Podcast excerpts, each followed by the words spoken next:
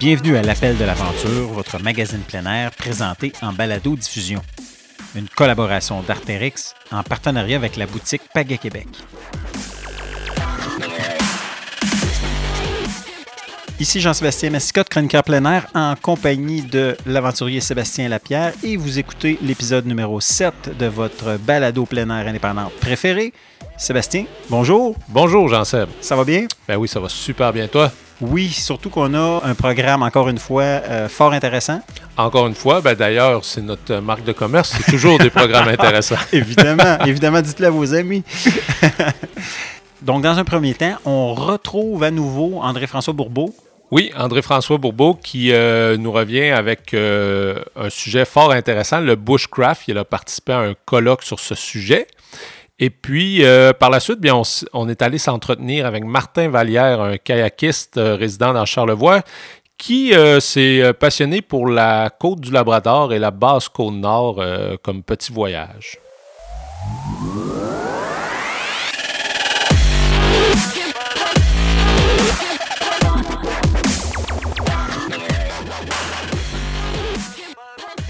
On avait eu l'occasion de s'entretenir avec André-François Bourbeau précédemment à l'épisode 5, alors qu'il nous parlait de son tour du monde en version ultra-légère. Mais Jean-Sébastien, il y avait un petit bout de cet entretien qu'on n'avait pas présenté. Exact, faute de temps, mais faute aussi donc d'un sujet différent parce que là, on, quitte son rôle de globe-trotteur et on tombe dans le bushcraft. Donc, euh, toutes les techniques ancestrales, la survie, va nous expliquer ça.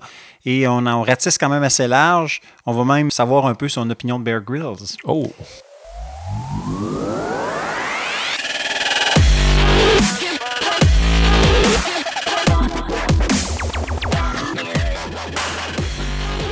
François, tu arrives d'un important colloque en Alberta sur le, bushcraft? Hey, mon gars, j'ai été reçu là comme le Captain Kirk qui débarquait dans, euh, dans une convention de geeks de Star Trek. tu étais accueilli comme une légende. Tu faisais partie des légendes qui étaient, euh, qui étaient invitées ben là-bas, qui étaient reçues? Et il disait, il disait euh, les titans de l'Amérique du Nord, un des quatre titans de l'Amérique du Nord, c'est moi. Ah oui, j'étais vraiment accueilli là. Euh, j'étais surpris. C'était quoi exactement? C'est qui qui était là? Ben, tout le monde de la planète qui est, qui est des fervents de bushcraft, puis les meilleurs au monde, là, comme Morse Kochansky, Dave Westcott, qui a fait le Boulder Outdoor Survival School, puis qui a fait euh, le Bolton of Primitive Technology avec Dave Holliday, euh, des instructeurs les plus haut placés de l'armée euh, des États-Unis, comme Tom Newton, Lars Felt, l'instructeur de survie de, de l'armée de la, de la Suède puis de, du United Kingdom. Il y avait du monde là, mon gars. Là. Il y avait pas des débutants, là. Il y avait vraiment beaucoup, beaucoup de monde là. Puis et d'être honoré comme ça, ça m'a fait, euh, c'était vraiment spécial. Parce qu'ils ont une culture de, de, respect des Autochtones, une culture de respect de ceux qui les ont précédés. Puis, comme les Autochtones, euh, les, les, aînés sont vénérés un petit peu là, dans la culture du bushcraft. Le bushcraft, comment tu pourrais le résumer? Est-ce qu'on peut. C'est un peu plus large que même la survie à rigueur? Ah oui, oui, oui, oui. C'est ça, hein? absolument. Ouais, le, bushcraft, c'est. Euh, c'est survival and bushcraft. C'est pas euh, bushcraft, ça inclut pas la survie. Euh, le bushcraft, c'est euh, c'est c'est des technologies primitives. Là, c'est tout tout ce qui a rapport avec avec la forêt d'autrefois. Là, c'est les c'est c'est tout le tannage des peaux, les, les paniers, le tannage des peaux. C'est vivre vivre de la nature avec les, éléments de la nature. Il y avait du monde là, par exemple, euh, il y avait une fille qui a fait son doctorat sur le tannage des peaux de sur le tannage des peaux de chevreuil avec la cervelle. OK. Un doctorat juste là-dessus. il y en a un autre son doctorat, c'est sur euh, comment les pointes de flèche ils cassent quand, quand ils frappent un mammouth. C'est euh, il y en a un autre qui euh, arrive là, lui, euh, il avait fait 2000 feux sans allumettes. Hier, il dit, hier, j'ai réussi mon 2 millième feu sans allumettes en frottant du bois. J'ai dit, comment tu sais 2000? Ben, ben, il dit, je les ai toutes documentées un par un. toutes documentées avec quelle sorte de bois, avec quelle sorte de corde, puis il fait tout, temps fait ses cordes lui-même avec tous les matériaux de la nature et tout ça. Puis il veut écrire un livre là-dessus. Ça fait que là, il vient me raconter ça. Puis là, j'ai dit, euh, puis il dit, as-tu des conseils pour moi? Ben, j'ai dit, as-tu le livre de Jacques Collinard, euh, euh, Le feu avant les allumettes, qui est en France? Et dit, ça, c'est un gros classique. Ah non, j'ai pas lu ça, il prend des notes. As-tu lu l'essai de Barry Keegan dans le Bulletin of Primitive Technology? Non. Puis là, après ça, j'ai montré 7-8 techniques qu'il connaissait pas. Il était content, le petit jeune homme. Il était content. Parce qu'essentiellement, c'est ça. Dans le fond, c'était durant quoi? Le... Ça a duré une semaine? Oui, oui, ça a duré une semaine. Une semaine, c'est des euh, évidemment des passionnés. Est-ce qu'il y a un peu de public à travers ça? Non, pas du tout. C'est juste, ben, il y a du public, ben, veut dire, ça coûte 450 pièces, puis c'est aller là, puis c'est c'était juste juste des, des, des experts là. Dire, il y avait pas il y avait pas il y avait presque pas de monsieur madame tout le monde là, dedans là. C'est vraiment des c'est vraiment euh, c'était l'enseignement de la du bushcraft. C'est ça, un échange de savoir-faire selon les différentes spécialités. C'est ça, c'est ça. Mais c'était de rencontrer tout ce beau monde-là, c'était spécial. C'était vraiment, euh, vraiment un événement très historique. Puis on a fondé le, j'étais là pour la fondation du euh, International Survival and Bushcraft Association. Fait qu'on a fondé cette association-là qui euh, a le mandat de, promouvoir les bonnes pratiques du bushcraft pour éviter des bear grills, par exemple, qui font des qui disent n'importe quoi, n'importe comment, puis qui font des, des, des niaiseries. Puis euh, aussi pour honorer l'héritage de tout ça et puis essayer de trouver des, euh, des lieux de pratique parce que les lieux de pratique, c'est très, ça devient de plus en plus problématique. Aussi que tu vas aller pratiquer? Comment chopper du bois avec une hache, c'est euh, pas évident, tu fais pas ça dans un parc, puis euh, il n'y a pas de place destinée pour ça. Ça fait que on a essayé de on a, on a créé ça, puis cette association-là va chapeauter le prochain Bushcraft Symposium qui va avoir en Angleterre en 2021 je devrais être là. tu viens de m'ouvrir la porte. Euh, je trouve ça super intéressant. Tu parles de Bear Grylls. Justement, c'est perçu comment? Je, parce que, bon, évidemment, c'est très sensationnaliste. Il est perçu comme un bouffon partout, euh, par tous les gens de Bushcraft. Mais c'est parce que c'est un prostitué de la, des médias. Les, médias, puis euh, on, on, a eu une conférence là-dessus c'est euh, euh, il y a des gens, les gens là-bas, ils refusent des médias maintenant. Ils veulent plus rien savoir des médias. Ils, ont, ils sont, ils sont fait brûler par les médias. Puis moi aussi, je veux dire, euh, je pense que les médias, moi, c'est pas mal fini pour moi aussi, là, parce que ils veulent juste du show. On veut, on veut faire du vrai, puis des affaires qui sont correctes. Puis Bear Grylls, lui, ben, il a accepté le jeu, puis il couche à l'hôtel, puis il est riche à craquer à cause de ça, à cause qu'il qui a voulu l'accepter puis le faire. Puis, euh, fait que c'est ça. c'est un petit peu. Mais je te, je te résume, c'est pas. C'est moi, moi, j'ai bien fait rire. J'ai dit euh, I'm smarter than the average bear. Ai fait rire pas mal. le clin d'œil était bon. Parce que est-ce qu'on peut même aller jusqu'à une émission, euh, une émission de ce genre-là? Ça peut pratiquement même être dangereux quand on y pense. là. Euh. Ah, c'est absolument dangereux. Je veux dire, moi, euh, moi je leur ai dit, quand, quand je faisais ma conférence, puis, une, une, ils ont ri à tabarouette, puis j'ai dit, là, quand on parle de, je parlais du modèle Serra, du modèle Serra pour prendre les décisions en survie, puis le R du Serra, c'est les risques. Je dis, les risques, c'est pas très compliqué. Vous faites exactement le contraire de Bear Grylls, vous allez être parfait.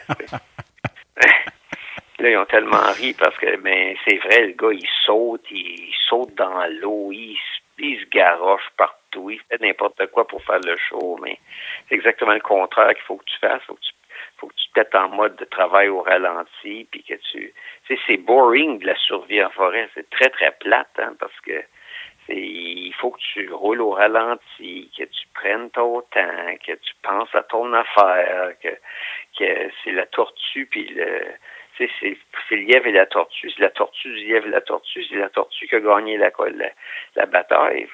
Mais écoute, tu es en, en mode de conservation d'énergie. es en mode batterie faible. Il faut pas que tu t'énerves, là, puis il faut pas que tu te blesses. Ça fait que quand tu es en quand es en situation de survie, la première fois que tu fais, tu te mets, tu te mets en mode low battery mode, puis tu commences à, tout de suite, direct au départ, tu, tu commences à œuvrer au ralenti, petit train va loin, là, puis tu t'installes en petit train va loin, puis là, tu vas loin, mais tu roules tout le temps un petit peu, mais très tranquillement, puis très doucement, puis faire attention à tout pour pas te blesser, puis pense à ton affaire, puis etc. Puis c'est tout à fait le contraire de ce que la télévision a besoin.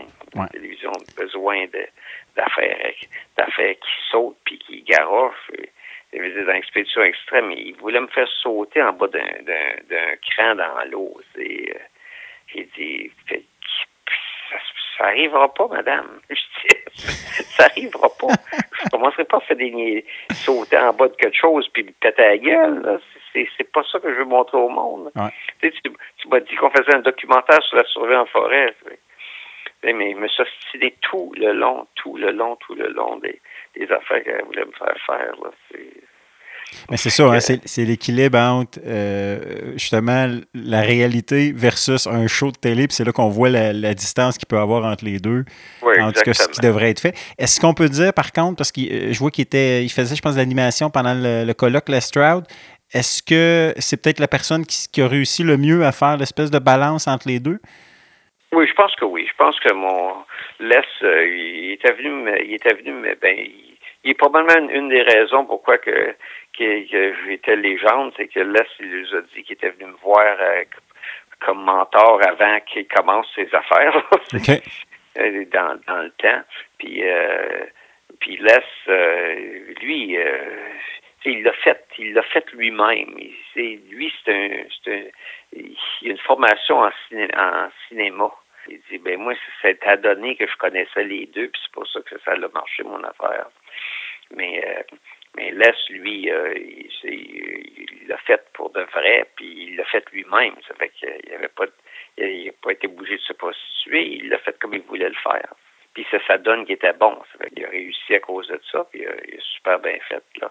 C'est ça, puis lui, il animait là-bas. Puis c'est le bon gars pour ça. C'est un chic, un chic bonhomme, puis il était bien capable de, de très bien orchestrer le symposium. Ah non, c'est un moment unique. Moi, j'ai fait des centaines de symposiums dans ma vie, mais lui, il dépassait de loin n'importe quoi que j'ai jamais vu. L'énergie là, mon gars, c'était quelque chose. Combien de combien de personnes à peu près ça l'a rassemblé? Il y avait deux, 250 à peu près. J'imagine du monde de partout à travers le monde? Oui, oui, il y avait du monde de l'Europe en masse, euh, de l'Europe. Euh, oui, il y avait du monde de partout. De partout mais, euh, mais surtout de l'Europe, parce que le mouvement Bushcraft est fort en Europe. Il y a un gars là, par exemple, qui, lui, son trip, c'est d'amener des, il amène des clients, puis on enseigne, tu sais. Juste te donner une idée quelle sorte de monde il est là. Le gars, lui, il enseigne des, des techniques de, de bushcraft. Euh, il reçoit le monde euh, 4 cinq jours par mois pendant un an où ce qu'ils construisent leurs vêtements puis leur, leur équipement pour ensuite partir un mois euh, à l'été, après un an de, de, gear. OK? il dit, sais-tu combien que j'ai fait de tannage de peau de chevreuil cette année? Au-dessus de 700. 700 peaux de chevreuil qu'il a fait de tannage avec la cervelle, là. Mais le gars, il connaît ça, là, le tannage de peau hein, avec la cervelle. Il l'enseigne, puis il en fait faire à ses étudiants sans arrêt. Puis ils sont tous habillés de la tête aux pieds en buckskin euh, pour euh, avant pour partir en voyage. Comprends-tu? Puis là, ils ont fait sécher leur bleuet, puis ils ont fait sécher le, leur farine de leur farine de de, de glands de chêne, puis etc. Là, c'est, fait que là, quand ils partent finalement, ben ils sont primitifs au bout, là, ils sont c'est comme dans Caveman. Là.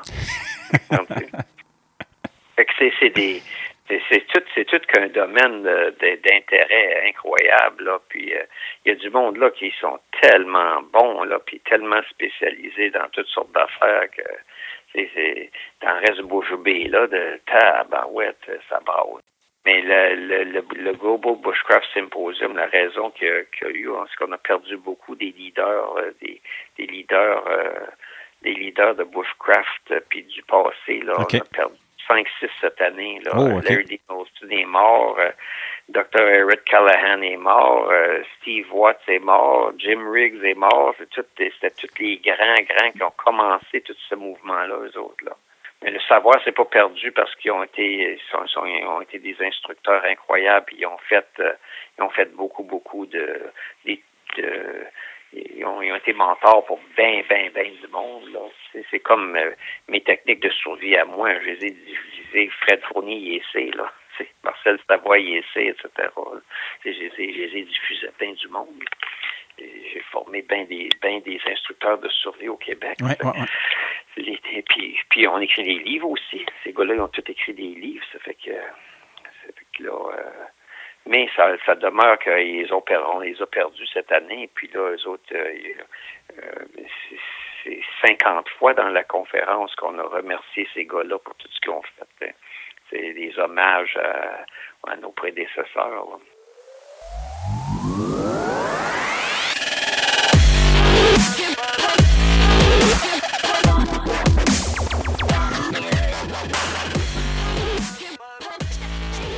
Alors, beaucoup de développement et de choses à suivre d'ici le prochain colloque, donc en 2021.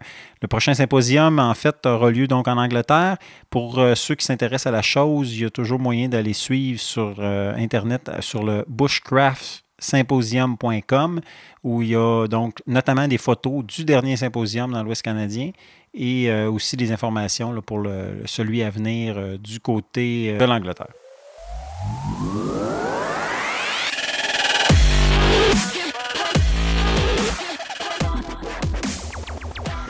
Sébastien, tu vas être euh, donc heureux du sujet du jour. Oui, on parle de kayak. Effectivement, on est à une bonne place aussi pour ça. Chez notre partenaire Pagaie Québec, euh, sur le chemin Sainte-Foy. Et en notre compagnie, Martin Vallière, un natif de Québec. J'ai découvert ça tantôt, euh, natif donc de val si je ne me trompe pas, qui habite Charlevoix et qui revient de 30 jours euh, d'un long périple, un autre long périple, parce que c'est presque une spécialité que tu te fais, euh, des, longues aventures, longues expéditions en kayak euh, sur la Basse-Côte-Nord, portion du Labrador. Martin, salut. Bonjour. Enchanté. Ça fait plaisir de te, recevoir. J'aimerais ça que tu nous racontes un peu cette, cette premièrement, cette passion-là pour le kayak. Euh, puis évidemment, cette passion-là pour le, Labrador, ou du moins la, la, Basse-Côte-Nord, euh, comment tu as, abouti à, enchaîner les voyages? On aura l'occasion par la suite de, développer un peu plus sur les différents périples dans les dernières années. Et euh, d'où vient cette passion pour le kayak? Ben écoute, je vais commencer par mon premier kayak, dans le fond, je l'ai acheté au Yukon. J'étais à Whitehorse, puis je voulais descendre le, fleuve Yukon en kayak. Puis euh, euh, la logistique de location, puis avec les transports là-bas, ce qu'ils offraient, ben, je trouvais que l'opportunité d'acheter le bateau plus intéressante. Fait que c'est la première fois que j'ai fait du pouce avec un kayak à la fin de mon, à la fin de mon périple pour revenir à Whitehorse. Ça a marché. Mais j'avais acheté mon premier bateau là-bas, je l'ai encore. Ça, c'était en 2005. Donc, c'était euh, aussi mon premier euh, voyage en solo euh, en kayak de mer.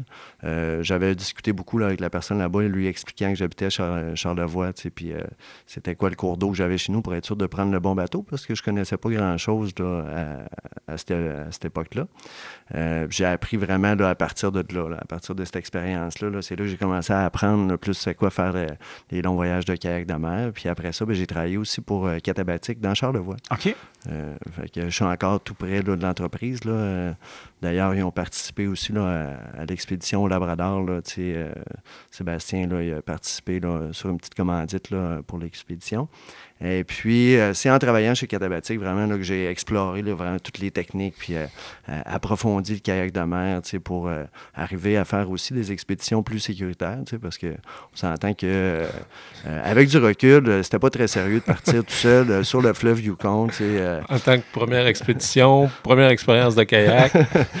Le, je me rappelle, le, mec qui m'a vendu le kayak, tu m'avait dit, il me parlait du lac La Berge et les distances à garder du bord. Tu sais, puis je comprenais pas trop ce qu'il voulait dire par là, mais même si c'est un lac, ça peut venir euh, quand même dans des conditions assez difficiles. Puis, euh, mais euh, je, le, je le mentionne parce que je trouve que c'est important de, de, mettre le sujet de sécurité encore en avant-plan parce qu'on rencontre beaucoup de monde qui est très mhm. populaire. Fait qu'avant de s'aventurer dans des choses comme ça, c'est bon d'aller chercher des techniques de base.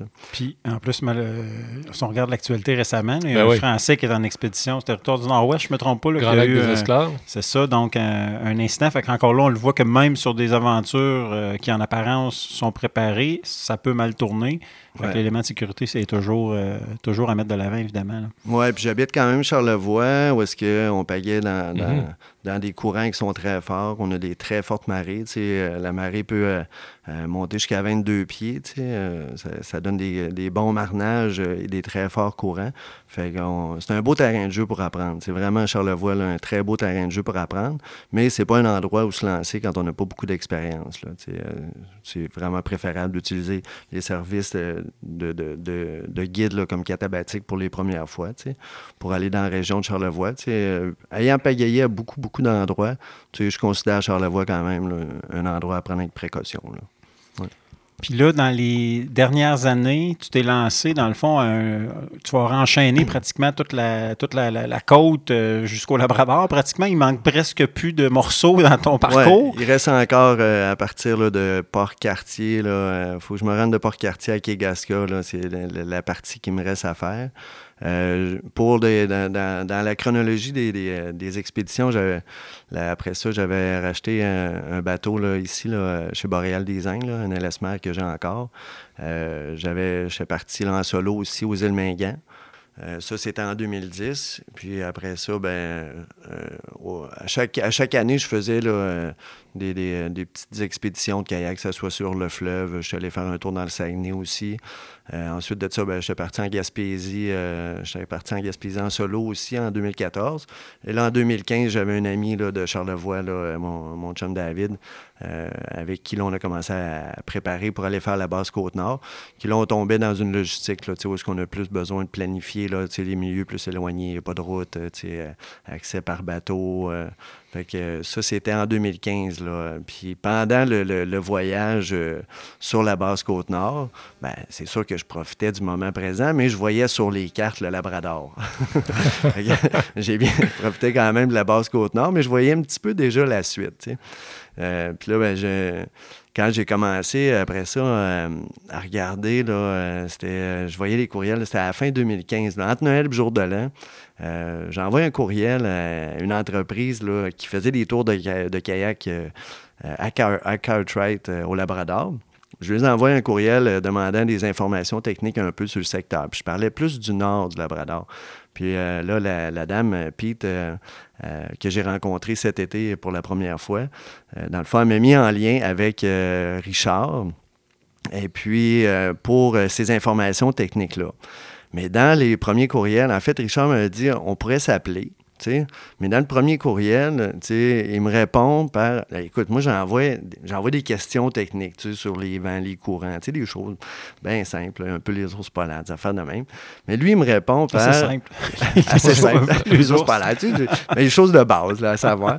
Lui, il me répond par Je suis retraité, j'ai du temps, considérerais-tu m'avoir avec toi dans, le voyage? OK. par courriel. à un peu, là. T'avais touché une corde sensible. ah ouais, mais là, moi, là, OK, trouver un partenaire de c'est quand même, tu sais, pour faire des expés, bon, ça prend de la disponibilité, ah l'expérience, tu sais, euh, l'envie d'aller dans cette place-là. Puis je reçois un courriel de même. Fait que je sais pas comment que ça, tu sais, les hasards fait les choses, mais fait que finalement, c'est avec Richard qu'on est parti en 2016 là, de Goose Bay, puis on est monté jusqu'au village de Nain, qui est la communauté là, la plus au nord, sur la côte du Labrador. Fait que, puis Richard, dans le fond, c'est, euh, il est originaire de, de Goose Bay. Euh, c'est un Inuit euh, de la place, mais maintenant, il habite, en Nouvelle-Écosse. Euh, fait il y avait des connaissances, lui, quand même, partout sur le secteur. Il avait déjà pagayé plusieurs sections de la côte, mais jamais là, en entier d'une, d'une traite, là, comme, on peut dire. Qu'on l'a fait ensemble de Goose Bay à Nain. Fait qu'on est parti à la fin juin, fin juin en 2016.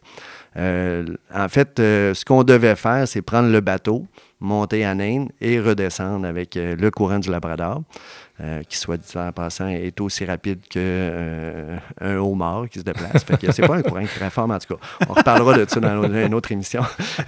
Mais euh, c'était ça le plan de départ. On était supposé prendre le bateau, le Northern Ranger, monter à Nain et redescendre. Mais à la fin juin, comme il y avait encore trop de glace pour rentrer dans les communautés de Makovic, qui n'étaient pas certains le bateau de pouvoir se rendre à Nain, déjà qui partait une semaine plus tard, là, on a décidé, on dit OK, ben on part. On, part de Goose Bay, puis on monte, on reviendra en bateau. C'est comme ça qu'on, pour ça qu'on a fait l'itinéraire dans ce sens-là. Et puis, euh, c'était un, autre voyage, là. Ça avait pris 36 euh, jours, un petit peu euh, au-delà de 800 km. C'est pas des, grosses performances, là.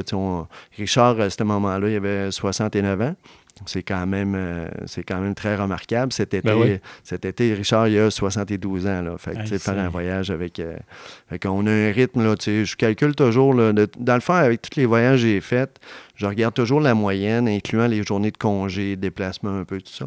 J'arrive toujours à une moyenne d'à peu près 21-22 km par jour. Fait que oui, on fait des journées de 40, un peu plus, là.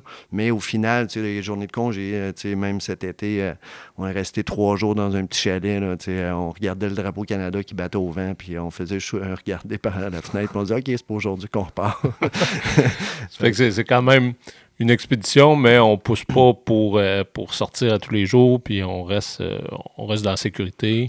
On reste dans la sécurité, puis de toute façon, il y, a des, y a des moments, tu sais, c'est vraiment, ça, reste quand même, là, tu sais, on, on, est dans un secteur où est-ce que ça brasse, ça mhm. peut brasser vraiment beaucoup. Fait que, tu sais, il faut rester quand même, là, sécuritaire, il faut, faut, être à l'écoute, là, tu sais, de, des conditions comme ça, tu sais toujours regarder les prévisions, euh, les prévisions de vent là, euh, à l'avance, savoir vers où qu'on s'en va, si, c'est, si ça permet. Là, Souvent, on est protégé par des îles. Ça donne, euh, les secteurs où il y a des îles, ça donne quand même un bon coup de main pour se protéger, là, protéger du vent. Mais quand on est exposé, là, comme la fois cet été qu'on est resté trois jours au même endroit, ben, c'était vraiment ça. Là, on, on tournait euh, Cape Nord, puis euh, on était euh, complètement exposé après ça. On avait essayé d'ailleurs la première journée.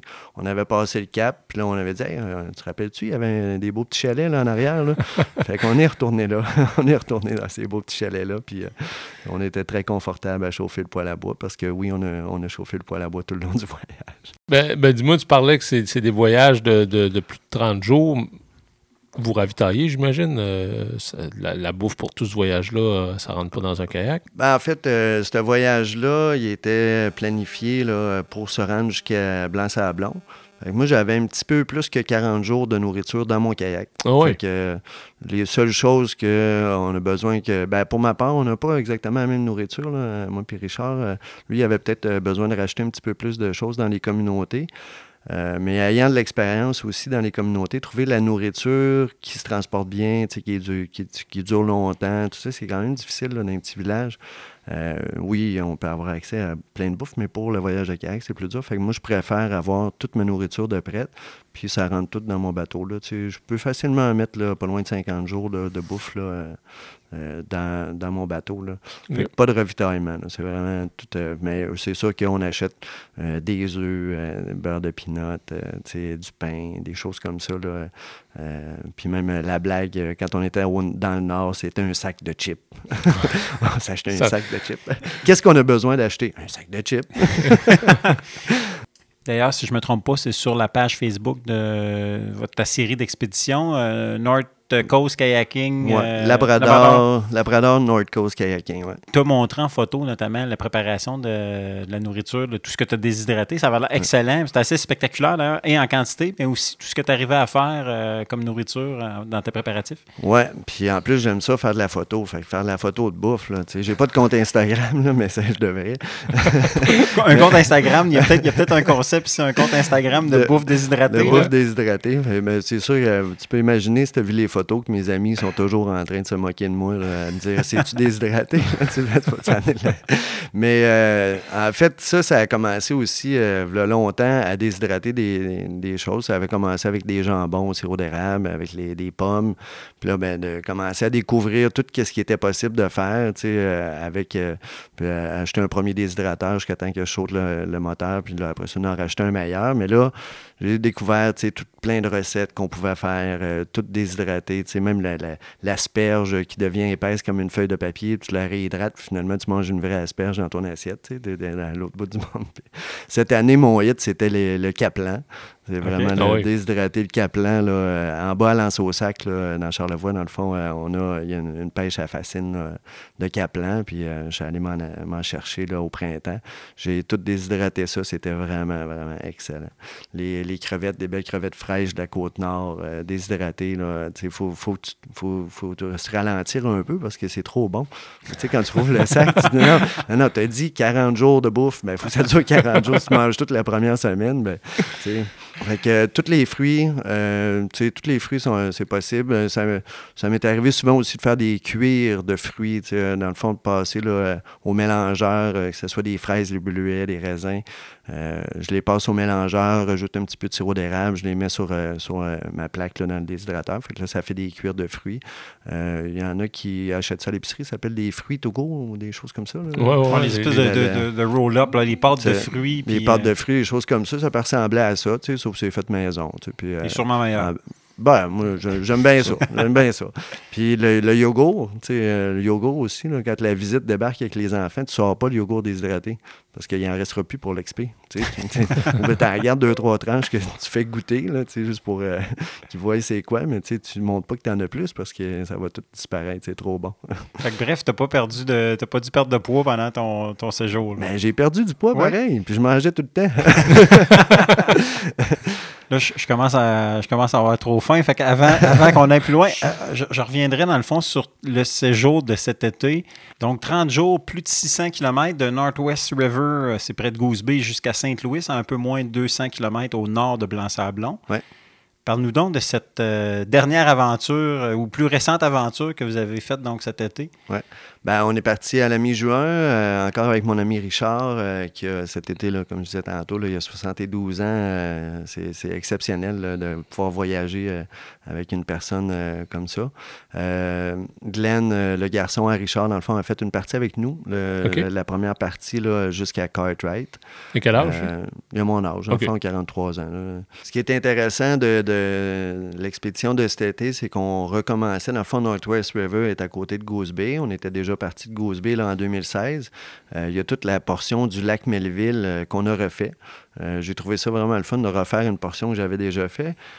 D'autant plus que la première fois, on était dans des conditions, beaucoup de vent. le lac Melville était difficile en 2016. Puis là, on était dans des conditions de soleil. Ben là, du soleil, plus facile, moins de vent, tout ça. On mettait quand même nos kayaks sur la neige quand on est parti, parce qu'on reste au Labrador. Là, fait que tu prends la petite pause, tu ben, pour prendre des photos, tu me mets ça à la neige. Il n'y a pas de la neige tout le long de la plage, là, mais pour la photo, ça paraît mieux. mais, euh, c'est ça, c'était intéressant de refaire le lac Melville euh, une deuxième fois, d'arriver au village de Rigolet, euh, aussi, là, où est-ce qu'on est retourné voir un ami à Richard. Mon ami Richard, dans le fond, étant de de, du Labrador, il y a des amis tout le long de la côte, fait qu'on on retourne à la même place, là, dormir chez Édouard à Rigolette, fait que revoir les personnes. il y avait, en 2016, on avait rencontré quelqu'un dans un chalet, Colin avec sa petite fille euh, Violetta. Fait que eux, ils étaient à rigoler quand on est passé. Ils sont venus nous voir. La petite nous avait fait un petit dessin de kayak. T'es super content. C'est le fun trois ans après, de grandi. Revoir les personnes de la communauté, c'était super le fun. Euh, puis après ça, ben, tranquillement, là, on se rapproche, euh, on se rapprochait de l'océan. Toutes les ambiances changent. On part du lac. Mais le lac Melville, il est, très large. C'est un très gros lac. Fait il peut avoir des conditions nautiques quand même assez difficiles. Mais comme je disais, là, cette année, c'était assez facile. Puis après ça, on se rapproche de l'océan avec le, mélange des îles les îles, les différentes baies, fait qu'il y a encore une belle variété. Là. Puis vraiment, quand on a touché l'océan, aussitôt qu'on était sur euh, la, partie ouverte, c'était un jardin de iceberg. C'était ah de toute beauté. T'sais, Glenn, il s'amusait à les compter. Là. à un moment, il, était rendu à plus que 100. Puis euh, il y avait vraiment des icebergs partout. Il y en avait beaucoup qui étaient loin. Ils n'étaient pas tous euh, à côté de nous. Il y en a, il y en a beaucoup qui étaient euh, je ne sais pas comment on dit en français, il était grandé, là, euh, quand... Euh, échoué. Il était échoué, c'est ça, là. Il y en avait quand même plusieurs qu'on voyait comme ça. C'était cette toute beauté. On avait encore là, des super belles conditions. Là, belle température. On a pu traverser des grandes baies. Euh, des choses qu'on ne fait pas tout le temps parce qu'avec les conditions, des fois, il faut prendre le détour si on veut continuer parce que les conditions ne permettent pas de traverser en plein milieu. Mais là, on traversait des, belles journées. Là. La journée que tu prends des photos. Là, euh. c'est un mélange de conditions comme ça, avec de décors, euh, tout, le Labrador.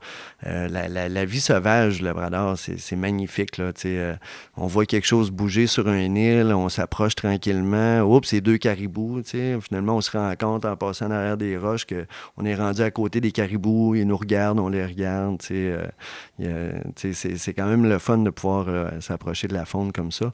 La quantité d'oiseaux, c'est incroyable. puis d'avoir tout, tout tous ces, oiseaux-là évoluer, tu sais, trouver euh, les œufs d'Eder, tu sais, mais après ça, voir les bébés plus tard dans le voyage, hein, parce que c'est, on voit, on descendait plus au sud aussi, là, mais tu sais, tranquillement, on, voyait, on voyait le charme des mâles Eder avec les, les femelles Eder, aller jusqu'à trouver des œufs, puis là, ben, après ça, tu sais, voir les bébés plus loin, tu sais, c'est ça qui est le fun aussi des grandes mm-hmm. expéditions, je pense, de, de, de, pouvoir voir des choses comme ça.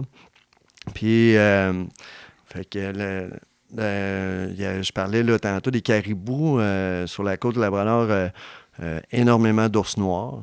Euh, vraiment, l'ours noir, là, ça, ça devient une routine. Là, euh, Ça vient quasiment Ah ouais, t'avais-tu vu? Oh, je l'ai vu. Mais non, c'est pas vrai. C'est toujours, toujours le fun à voir, surtout quand les petits, on était dans la période aussi où que les, les, les, bébés, les bébés étaient là aussi, là, avec les mères qui suivaient partout. Fait que c'était vraiment le fun de voir. Puis il y avait une fois que le, bébé était tellement petit, là, on était tout habitués de voir des ours, mais de voir cette fois-là, l'observation, on n'arrêtait pas de regarder le, petit bébé qui était minuscule. Donc, ça revient un peu, comme tu disais tantôt, vos journées, ce pas des journées de 50, 60 km, justement, parce que vous prenez le temps d'observer ce qu'il y a autour de vous puis de, de profiter du voyage comme tel. Oui, ben en fait, le, oui, mais aussi, euh, tu sais, on pagaille tellement pas vite qu'on a le temps de regarder autour. D'entendre aussi. Hein. Moi, ce que j'aime de faire des voyages comme ça de kayak, c'est entendre, tu sais, euh, les colonies d'oiseaux. Là, tu sais, à un moment donné, là, je me rappelle pas du nom, là, j'oublie tout le temps le nom de ce, cet oiseau-là, mais tu sais, c'était 500-600 oiseaux qu'il y avait qui volaient là, à une vitesse là, incroyable, puis qui venaient même passer au-dessus de nous autres, mais le, le son que ça faisait, tu sais, on a le temps on a le temps de voir toutes ces choses-là, puis de les apprécier. Là. Puis pourquoi aussi euh, faire des voyages plus lents euh, sans, euh, sans avoir des, des, kilomètres à faire? Je, à, force de faire des voyages comme ça, j'en arrive à plus apprécier, dans le fond, prendre le moment euh, à la journée.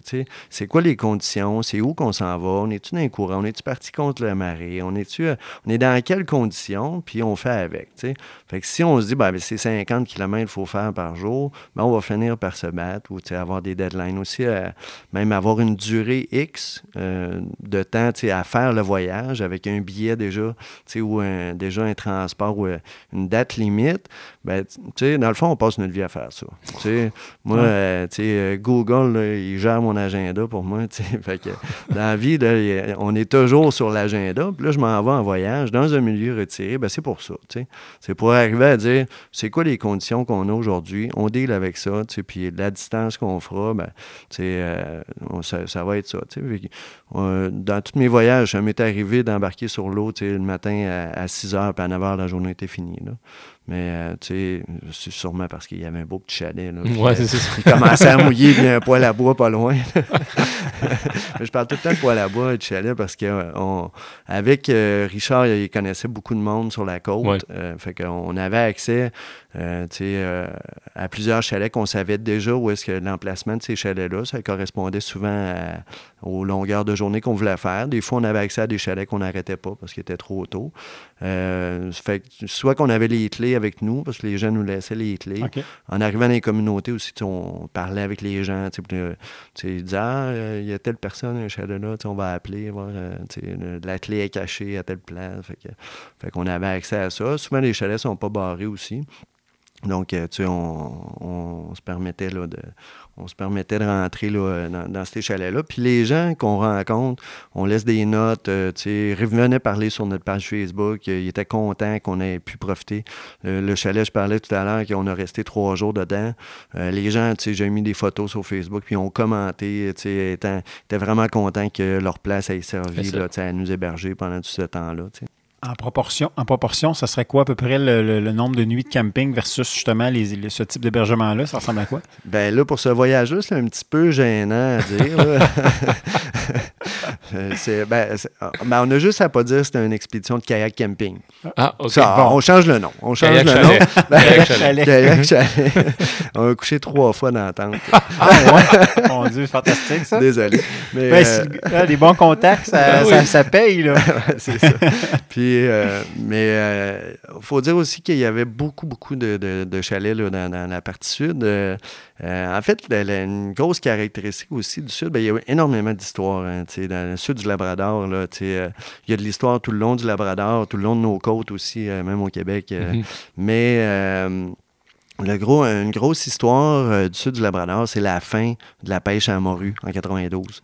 C'est vraiment là, tu sais, on à un moment donné, même euh, vers la fin, on rentre dans une anse euh, parce que là, on, arrêtait, on, on a dit qu'on arrête la journée là. Puis on avait pensé euh, à une, place où on était arrêté avant, on pourrait aller monter à tente là. Mais là, il y avait une petite anse à côté, on était en gros brouillard, on voit absolument rien. Puis on se rapproche, on se rapproche. c'est de la neige, c'est de la neige. Non, c'est pas Là, quand je parle de la neige, on est au mois de juillet, mais en tout cas, c'est un autre concept. Là.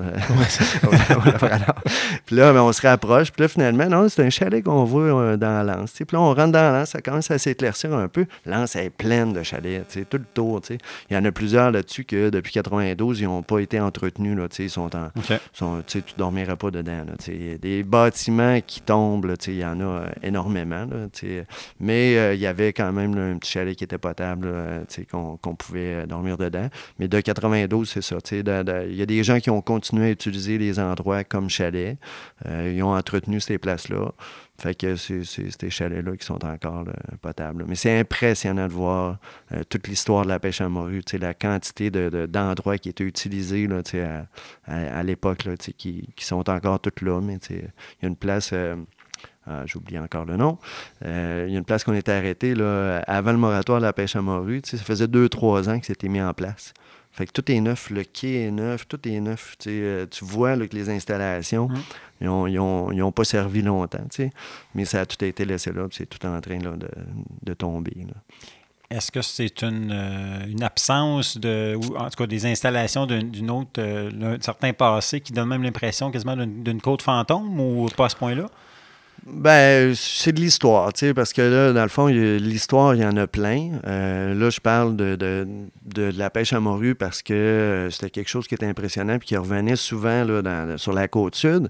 Mais euh, il y, a, y, a, y, a, énormément d'histoires, là. Tu sais, il y a les Basques qui sont allés, tu vois, tout le monde est allé là, tu sais, la religion morave, il y avait euh, les, euh, les Allemands, les Anglais, les Français sont passés. Tout le monde est passé. Toute la, culture inuite, la façon qu'ils vivaient, eux, qui, ont, qui utilisaient cette côte-là à l'époque, euh, que ce soit autant là, dans le nord puis même dans le sud. Euh, euh, des, des, des, dans le nord, on avait trouvé un endroit là, on en camping. Ça, c'était une expédition plus de camping. Ah non, c'est pas vrai, on avait juste couché 13 minutes en camping dans le nord sur 36 jours. Je veux partir en expédition avec Martin la prochaine fois. ah, mais là, tu en vieillissant, tu on prend des trucs, l'expérience. mais mais euh, un spot de camping, on était sur une île, puis il y avait des roches qui était, qui était laissé là, qui était tout en rond, avec la végétation là, qui poussait, qui commençait à pousser là, sur, sur les roches. Commence à observer ça, on a pris plusieurs photos, puis c'était vraiment un vieux site inuit. Mm-hmm. Où est-ce que c'était un, endroit, ces roches-là servaient à tenir les tentes euh, qui, euh, qui, montaient en pot de phoque. Puis quand on était arrivé à Nain, on avait eu la chance de rencontrer Jamie, euh, qui est l'archéologue pour l'organisation du euh, Nunati Avut.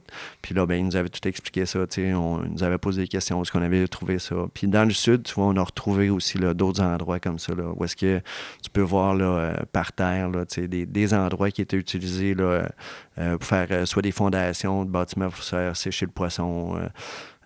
ou des bâtiments pour vivre. il y a toute l'histoire inuite aussi qui est là. Puis c'est quelque chose, dans le fond, qui est vraiment intéressante à parler avec les gens de la place, là, parce que, veux, pas, euh, puis il y a une différence entre le, nord et le sud aussi, dans la culture inuite.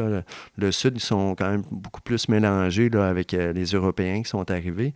Des fois, on parle avec des gens, hein, puis euh, ils n'ont pas de traits physiques, ils ne ressemblent pas trop à des Inuits, mais ils ont vraiment la culture, là, puis ils connaissent leur histoire. Ça, c'est la beauté de la chose aussi. Ils connaissent vraiment toutes les familles, qui, qui est installé où, puis souvent, c'est le grands-parents ou leurs parents qui ont eu à bouger pour aller, euh, comme Richard, dans le fond, son père, il est allé euh, à Gooseby pour le travail. Fait que, tu Richard a grandi à Gooseby. Mais avant ça, il restait là, tu sais, euh, au bout de la petite rivière, il était installé là, tu comme tout le monde vivait un petit peu tout le long de la côte, il vivait beaucoup plus, là, de, pêche et de, de, chasse, tout le, mode de vie traditionnel, dans le fond, là. Fait que c'est pas très loin dans l'histoire, là, que ça, ça a tout changé. Puis ces gens-là, que ce soit au nord ou au sud, ils, ont vraiment la culture, ils connaissent leur histoire. Euh. Fait ce que je comprends, c'est que plus on, y passe du temps, c'est un territoire euh, qu'on apprend à découvrir puis qui est loin d'être lassant ou, euh, plate. puis ce qui explique en grande partie, je suppose, le fait que tu, y retournes de façon presque continue d'année après année. Ben, en fait, euh, c'est les milieux éloignés. Hein, je pense, euh, Sébastien, euh, tu connais bien c'est quoi être en milieu éloigné aussi.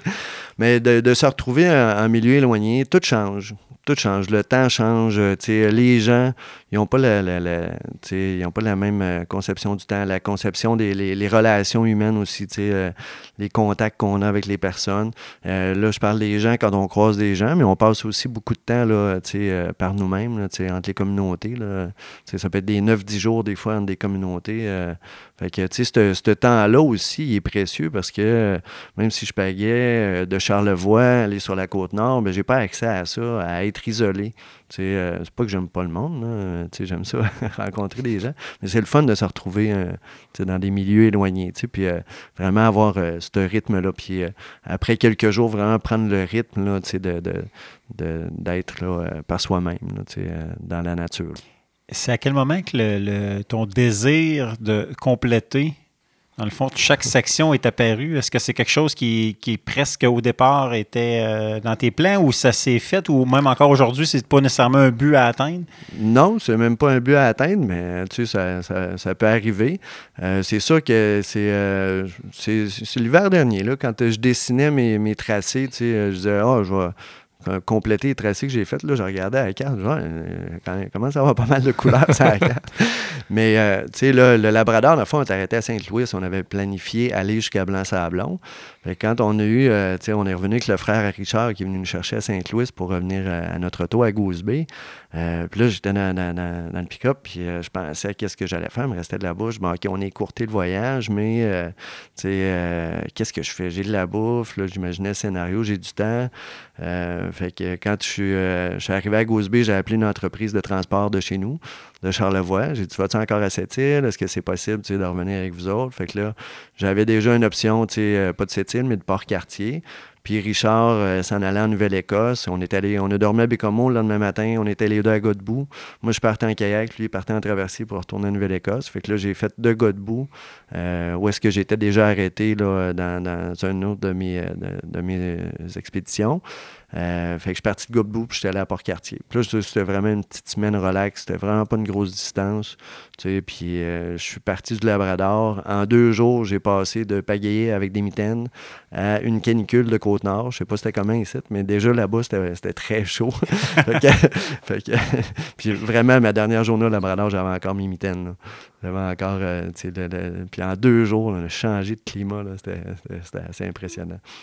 Côté euh, petite bestiole, euh, côté moustique, ça disait quoi? C'était-tu pas si pire? Ça a commencé vers la fin. Ça a commencé vers la fin. On était quand même, euh, on était quand même chanceux pas mal tout le voyage.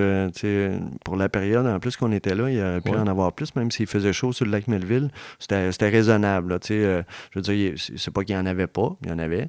Puis vers la fin, là, à Charlottetown, c'est très drôle. Tu marches dans le petit village, puis les gens arrêtent en auto. Puis là, il dit euh, embarque. mais, euh, non, non, je vais marcher, je m'en vais pas loin. Non, non, mais il y a trop de moustiques dehors, embarque. fait que les gens arrêtent parce qu'il y a trop de bébites dehors. fait que ça, c'est, ça, c'est vraiment magnifique. Là, puis ils insistent. Hein? ils veulent pas te laisser souffrir dehors. Puis là, ça a commencé. Là, vraiment, il y en avait vraiment beaucoup. Là. Mais après ça, c'est la même chose. Tu arrives dans un autre secteur, il y a du vent ou de la pluie, n'importe quoi. Tu vois. C'était pas sans arrêt. Là, euh. Puis côté, euh, tu parlais des ours, côté plus grosse bestiole, tu parlais, tu parlais des ours noirs tantôt. Évidemment, vous étiez en, une portion où quand même il y avait des possibilités qu'il y ait des ours polaires. Ouais. Est-ce que vous aviez pris des précautions, mais est-ce que vous en avez vu? Est-ce que comment ça, a été géré, cet aspect-là? Ben écoute, euh, deuxième voyage au Labrador, euh, tu sais, fait qu'on s'amuse à dire que l'ours polaire, c'est ce que tu veux pas voir. Tout à fait. Finalement, tu sais. Euh, puis, euh, justement, avant d'arriver à Charlottetown, euh, nous, on a passé à côté d'une île, Dead Island. Le, le, nom pour, là, tu sais. Mais le, lendemain, il y avait une équipe de, gens qui allaient travailler là, dans ces secteurs-là, puis ils ont pris des photos d'un ours polaire qui était sur Dead Island, tu sais. Fait que là, ça, c'est la beauté de la chose. C'était mieux que ce soit quelqu'un d'autre qui prenne la photo. Fait que là, tu sais que ça existe, tu sais que c'est là, mais c'est pas toi qui l'as pris à photo. mais on était, on avait toutes les précautions. Là, on, on avait même les, armes à feu avec nous. Puis on, euh, on prenait toutes les précautions que, que ça prenait. Là. Euh, on a parlé tantôt à la page Facebook. Euh, les gens qui voudraient revivre ou en tout cas s'intéresser à, votre, à vos aventures passées et aux prochaines aventures aussi, c'est quoi exactement le nom de la page? Dans le fond, c'est la côte nord du Labrador, en anglais. Fait Labrador North Coast Kayaking. Fait que ça, c'est la, page Facebook. moi, j'ai une chaîne YouTube pour le fun aussi, là, parce que je mets des vidéos. Il y en a plusieurs de publics là, euh, sous mon nom, Martin Vallière. je ne sais pas euh, si c'est moi ou le journaliste de la presse qui va sortir, mais en tout cas, à quelque part, il y a une chaîne YouTube avec des vidéos de kayak. On voit les vidéos du Nord, la Basse-Côte-Nord, puis euh, différentes vidéos de Charlevoix. je m'amuse. Avoir des, donc des, cartes postales, des fenêtres ouvertes sur le, sur le Labrador et le mode de vie là-bas. Prochaine étape, ça serait quoi? Prochain projet, prochain défi pour Martin Vallière?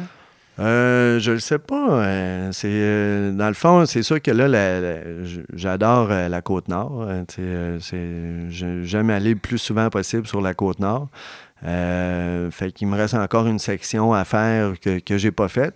J'aime ça refaire même des sections que j'ai déjà faites, mais tu sais, là, il y, a un petit bout là-bas que je pourrais faire. Puis pour être franc, ben, tu sais, euh, au printemps, je n'étais pas encore parti au Labrador, que je dessinais l'Ouest canadien, okay. la côte là-bas, juste pour voir c'était quoi les distances. C'était juste pour ça. Je dessinais. Euh, juste pour voir si c'était loin. En spotant les chalets. ouais, c'est ça. ouais. beaucoup de chalets là-bas? Ben là, commençais à regarder c'était quoi le grizzly, là, tu sais. Euh, mais, tu sais, j'ai travaillé, moi, pendant 10 ans de temps dans l'Ouest, j'ai travaillé beaucoup dans, le sud, tu sais, au travers des îles. Puis là, ça, ça me traite, tu sais, je me dis, ah, retourner faire un petit tour là-bas, voir, tu sais, euh, le décor, mais euh, cette fois-là en kayak. Martin, merci infiniment de t'être prêté au jeu euh, des questions et des réponses. Au plaisir.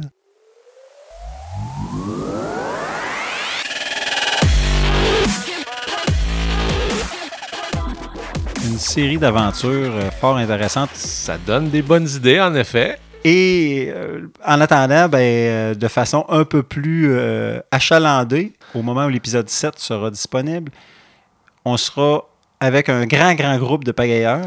Oui, à peu près 150 kayakistes sur le fleuve Saint-Laurent pour le fameux défi kayak Montréal-Québec. Du 15 au 18 août.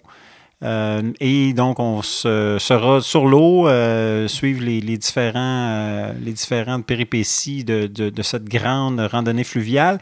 Et aussi, on préparera quelque chose de spécial pour le prochain épisode. Tout à fait, un petit épisode spécial défi kayak on veut, euh, on veut un peu vous, vous montrer les dessous, pas juste s'en tenir là, à la randonnée de kayak, mais vous montrer un peu euh, d'où c'est venu cette, cette idée assez merveilleuse. Donc d'ici là, c'est toujours la même euh, recette. Hein? Partagez sur les réseaux sociaux, suivez-nous, écrivez-nous, n'hésitez pas, vous avez des commentaires, suggestions, vous savez comment nous joindre sur le web notamment à partir du blog au jsmascotte.info.